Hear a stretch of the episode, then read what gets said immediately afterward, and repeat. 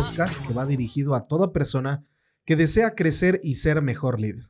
Aprenderemos del mejor maestro Jesucristo, quien hasta el día de hoy se mantiene y seguirá siendo nuestro mejor ejemplo de liderazgo efectivo.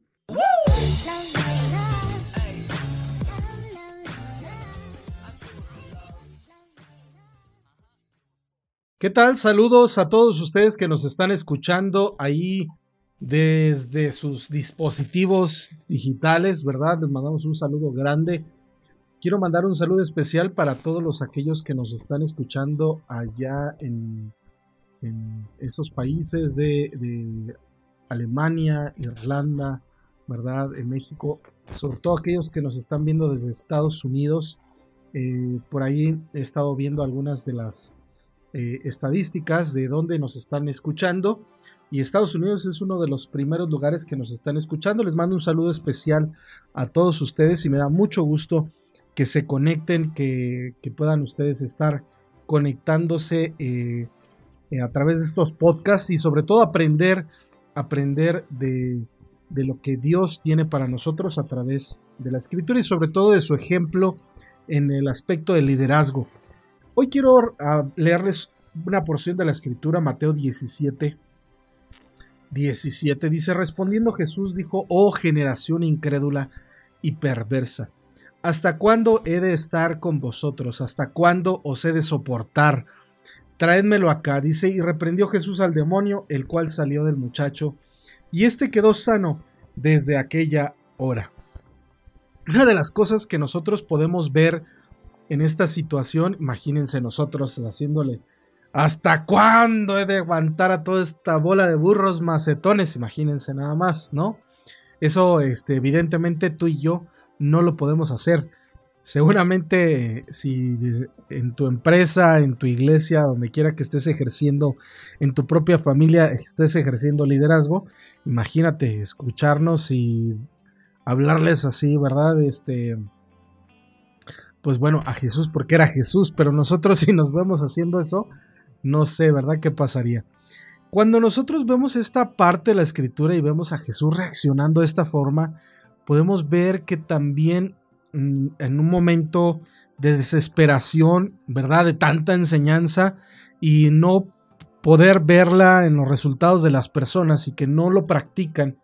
Yo creo que hay una etapa en la que nosotros incluso podemos vernos como aquellos eh, los discípulos que en este tiempo los apóstoles estaban ahí, ya habían caminado tiempo con el Señor, ya habían tenido su, su tiempo con Él, imagínense, ya habían aprendido directamente del Maestro, y que, que tuvieran esta falta de fe, y es que hay un momento en la vida en que la incredulidad se puede hacer, se puede hacer eh, presente en la vida de cualquiera de nosotros los mortales, y es que probablemente hay cosas en las que te es muy fácil creer y hay otras cosas que en las que, caray, te cuesta mucho trabajo entenderlas y que donde nosotros mismos eh, somos presa de la incredulidad. Y esto pasa por la sencilla razón, eh, o quiero así definirlo, que cuando nos creemos autosuficientes o los hemos hecho tantas veces,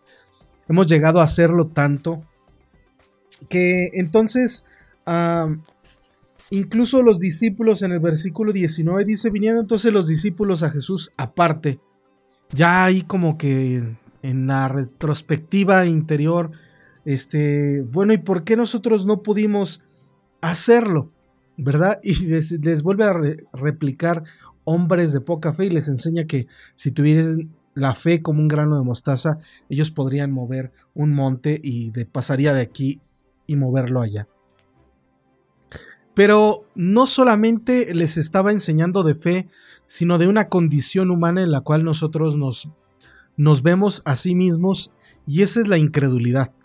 La incredulidad donde quizás algunos de nosotros podamos llegar a pensar que por nuestros chicharrones es que truenan las carnitas, que por nuestra forma de vivir y de ser es que funcionan las cosas que si yo aparezco en ciertos aspectos, entonces solamente así podrían darse las situaciones.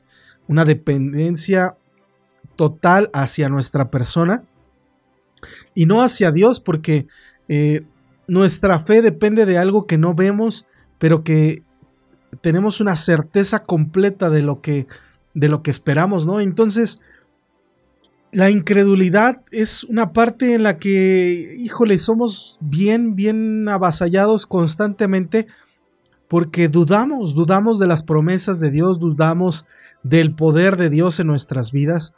Y esta duda, esta duda atormenta muchas veces nuestra manera de llevar a, de llevar a cabo las cosas, aún de, de tomar las decisiones correctas y cuántas veces hemos sido presa de nuestra propia duda o la propia incredulidad.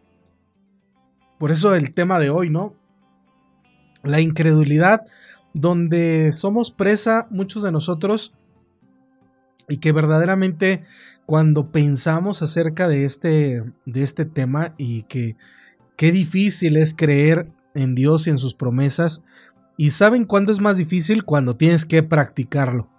¿Saben cuándo es más difícil confiar en que Dios sana a las personas cuando tú te enfermas o cuando llega este tiempo, ¿verdad? Ahorita tenemos el tiempo de esta pandemia a nivel mundial y qué difícil es creer cuando te has llegado a enfermar o cuando familiares han llegado a enfermarse, qué difícil es creer en las promesas de sanidad del Señor porque tú te enfermaste o alguien cercano a ti se enfermó. Qué difícil es creer en las promesas donde el Señor te había prometido que Él eh, pues no te dejaría mendigar pan ni te haría de ninguna manera eh, hacer falta de ningún bien, ¿verdad?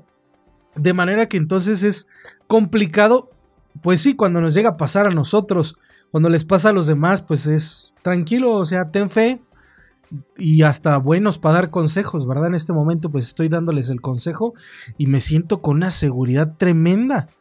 Pero ¿qué tal días anteriores donde el reto de la iglesia, eh, en la incertidumbre del regresar, no regresar, la incertidumbre incluso de poder tener ahí pues la latencia de desaparecer como iglesia, ¿no? ¿Por qué?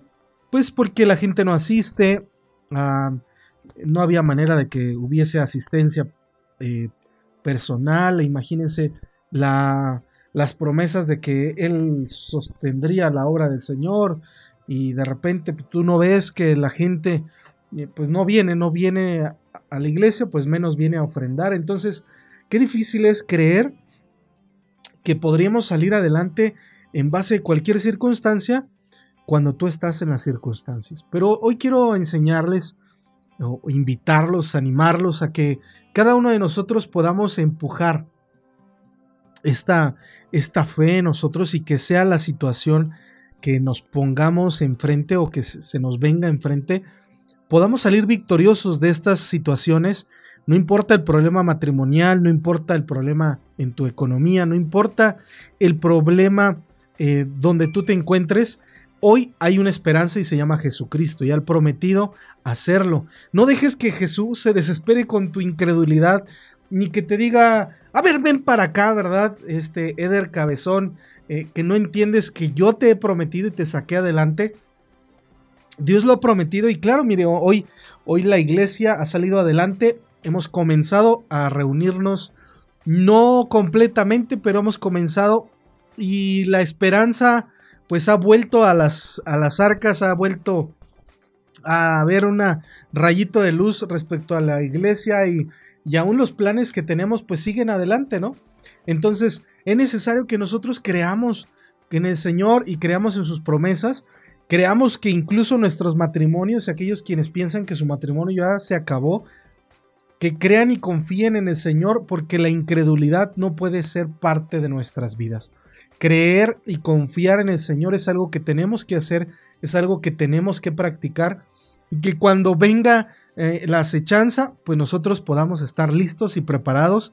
Y como dice la Biblia de Efesios 6, 18, dice, orando en todo tiempo para que cuando veáis que aquel día malo viene, entonces estemos preparados. Yo te invito a que te prepares para que no seas presa de la incredulidad. Nos vemos en el siguiente podcast, no te lo pierdas y bueno, ayuda a compartirlos que seguramente a alguien le hace falta. Bye bye, cuídate mucho.